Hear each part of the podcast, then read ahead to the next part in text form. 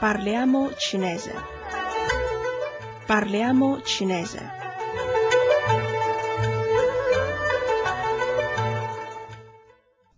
State ascoltando Radio Cina Internazionale. Nella lezione precedente abbiamo imparato come si usano i pronomi dimostrativi 这、那、na, questo, quello e quale. Oggi illustreremo le frasi con predicato nominale e interrogative disgiuntive. In cinese, nelle frasi con predicato nominale nelle espressioni affermative, l'aggettivo predicativo semplice è spesso preceduto dall'avverbio 很 molto. Ad esempio, 我的朋友很忙。我的 朋友很忙。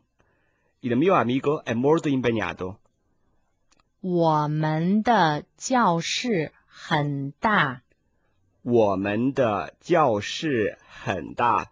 La nostra aula è molto grande. L'assenza dell'avverbio 很 molto prima dell'aggettivo predicativo indica che la frase ha un'accettazione comparativa. Ad esempio, 我们班的女学生多，男学生少。我们班的女学生多，男学生少。Nella nostra classe ci sono parecchi studenti e poche studentesse.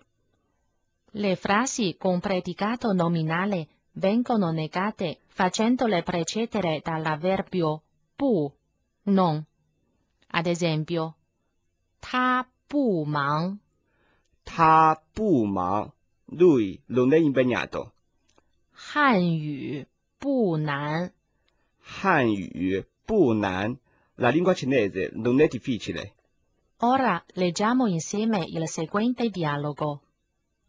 保罗，今天你有课吗？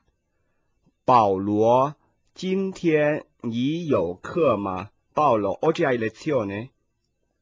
有课，现在我去上课。有课，现在我去上课。Sì, ora vado a lezione. 你们班的学生多吗？你们班的学生多吗？Ci sono molti studenti nella vostra classe? 我们班的学生很多。我们班的学生很多。Gli studenti della nostra classe sono molti。你们的教室大不大？你们的教室大不大？È grande la vostra aula？我们的教室很大。我们的教室很大。La nostra aula è molto grande。你们的教室也很大吗？你们的教室也很大吗？Anche la vostra？不，我们的教室。很小。不，我们的教室很小。No, la nostra aula è piccola。我们班的学生很少。我们班的学生很少。Gli studenti della nostra classe sono pochissimi。你和安娜学汉语吗？你和安娜学汉语吗？Studi cinese con Anna？对，我们都学汉语。对，我们都学汉语。Sì, studiamo entrambi cinese。汉语难不难？汉语难不难？La lingua cinese è difficile？汉语不难，也不容易。 汉语不难也不容易。La lingua cinese non è difficile né facile.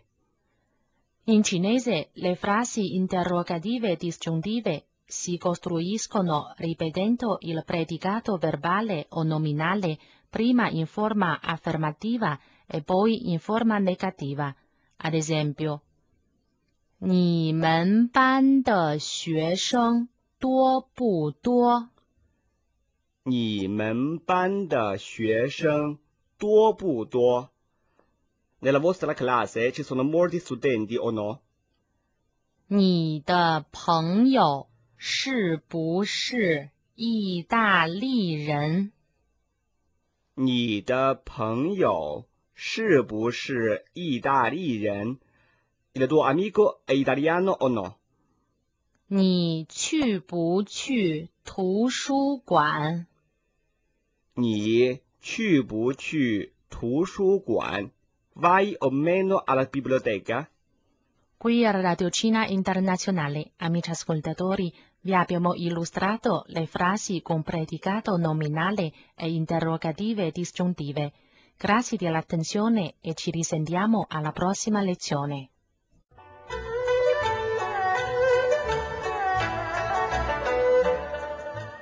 Parliamo cinese. Parliamo cinese.